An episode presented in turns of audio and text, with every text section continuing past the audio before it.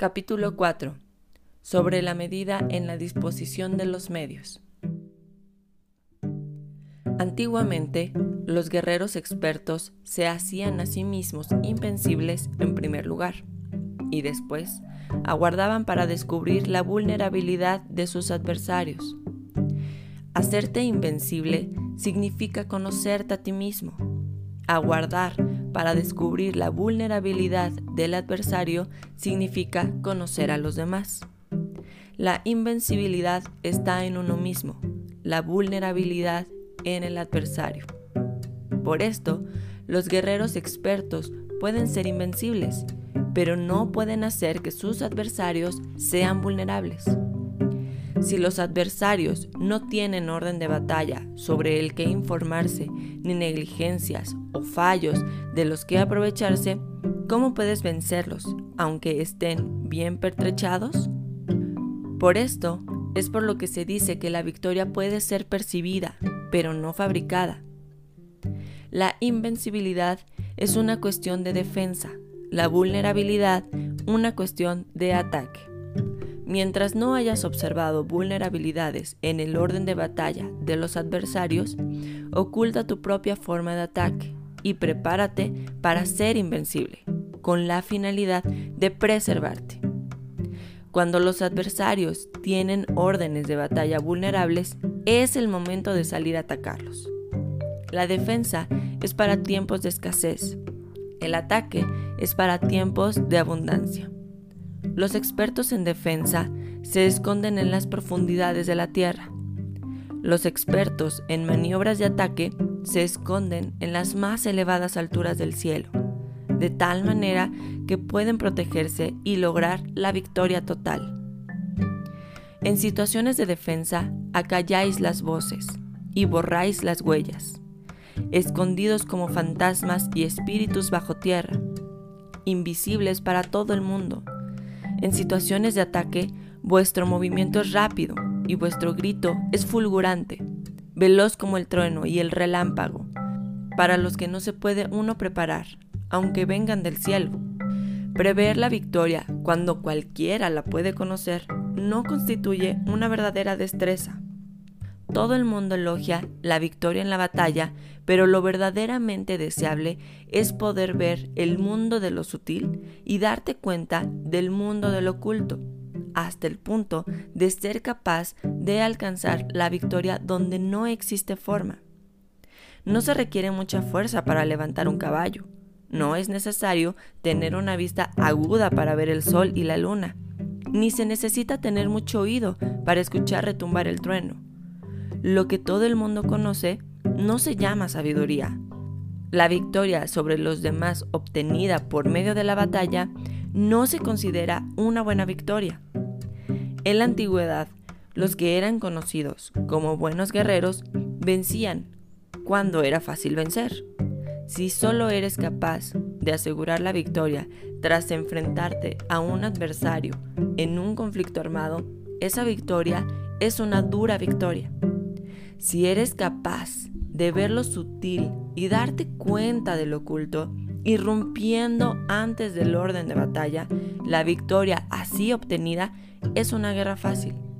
En consecuencia, las victorias de los buenos guerreros no destacan por su inteligencia o su bravura. Así pues, las victorias que ganan en batalla no son debidas a la suerte. Sus victorias no son casualidades, sino que son debidas a haberse situado previamente en posición de poder ganar con seguridad, imponiéndose sobre los que ya han perdido de antemano. La gran sabiduría no es algo obvio, el mérito grande no se anuncia. Cuando eres capaz de ver lo sutil, es fácil ganar.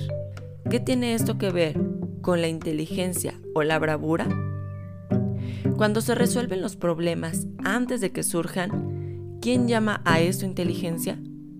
Cuando hay victoria sin batalla, ¿quién habla de bravura?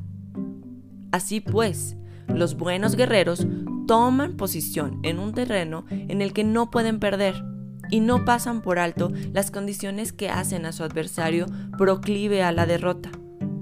En consecuencia, un ejército victorioso gana primero y entabla la batalla después. Un ejército derrotado lucha primero e intenta obtener la victoria después. Esta es la diferencia entre los que tienen estrategia y los que no tienen planes predeterminados. Los que utilizan bien las armas cultivan el camino y observan las leyes. Así pues, gobernar prevaleciendo sobre los corruptos, servirse de la armonía para desvanecer la oposición, no atacar al ejército inocente, no hacer prisioneros o tomar botín, por donde pase el ejército, no cortar los árboles ni contaminar los pozos, limpiar y purificar los templos de las ciudades y montañas del camino que atraviesas, no repetir los errores de una civilización decadente, a todo esto se llama el camino y sus leyes. Cuando el ejército está estrictamente disciplinado, hasta el punto en que todos los soldados morirían antes de desobedecer las órdenes. Y las recompensas y los castigos merecen confianza y están bien establecidos.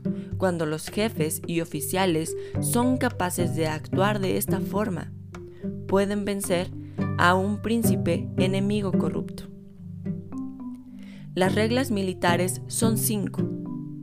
Medición, valoración, cálculo, comparación y victoria. El terreno da lugar a las mediciones.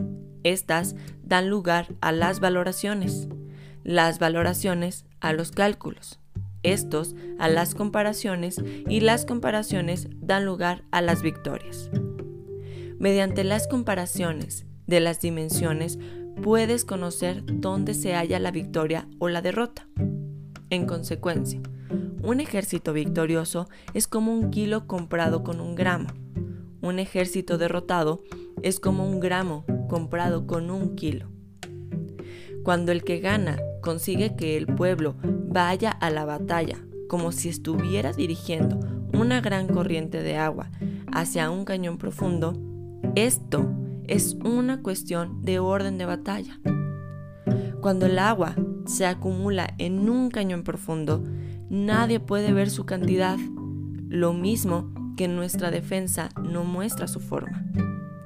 Cuando se salta el agua, se precipita hacia abajo como un torrente, de manera tan irresistible como nuestro propio ataque. Análisis del capítulo. Al momento de nacer, contamos con ciertas habilidades que a lo largo de nuestro desarrollo es vital poderlas identificar para potenciarlas, ya que esto nos dará la oportunidad de superar situaciones en la vida cada vez más grandes, situaciones que a medida que vamos creciendo se hacen cada vez más complejas. Pero esto no depende de ti, sino de las circunstancias de la vida. Lo que sí depende de ti es el saber y determinar hasta dónde quieres llegar.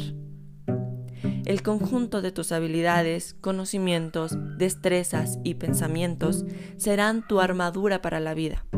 Una armadura que tienes que hacerla cada vez más fuerte para saber cómo actuar ante un momento de dificultad y te dará la oportunidad de darte cuenta cuál es tu punto vulnerable, el cual será necesario reforzarlo. Para conocer tu punto débil es necesario vivir situaciones diferentes, es decir, arriesgarte a salir de tu zona de confort y sentirte retado, ya que a partir de ese momento el cúmulo de experiencias y conocimientos que se generarán será mucho mayor. Déjame ponerte un ejemplo. Cuando estás haciendo ejercicio y quieres incrementar masa muscular, es necesario trabajar con tal intensidad el músculo para que éste se desgarre y crezca, es decir, romper las fibras musculares para que se vuelvan a unir, pero cada vez que se unan lo harán más fortalecidas y crecerán. Es exactamente lo mismo en tu vida.